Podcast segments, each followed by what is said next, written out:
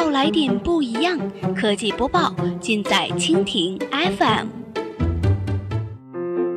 欢迎收听 BAT 播报，本节目由蜻蜓 FM 独家制作播出。收听更多内容，敬请收藏订阅本节目，或持续关注蜻蜓 FM 科技频道。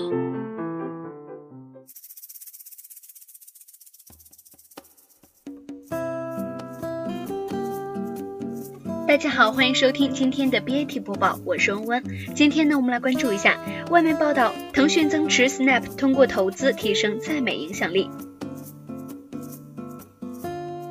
北京时间十一月九号的下午消息，社交媒体应用 Snapchat 的母公司 Snap 周三股价下跌近百分之十五，延续了自今年早些时候上市以来的颓势。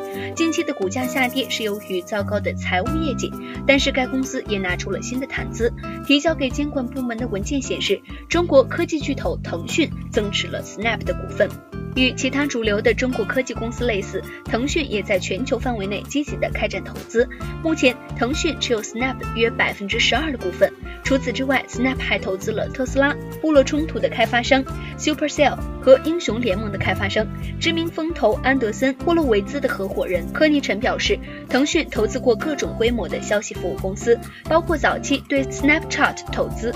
此外，腾讯还倾向于投资能成为学习目标的公司。他表示，腾腾讯可以向 Snap CEO 艾文斯皮克学习，他是一名伟大的产品思想家。反过来，Snap 也可以从腾讯身上学到很多东西。微信已经成为中国人默认的通信方式，取代了电子邮件、社交媒体、电话和短信。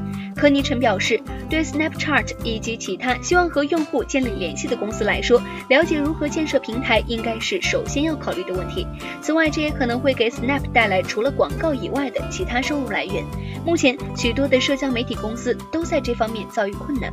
如何给予广告主足够的曝光，同时又避免各种位置奇怪的广告去轰炸用户，这是一个难题。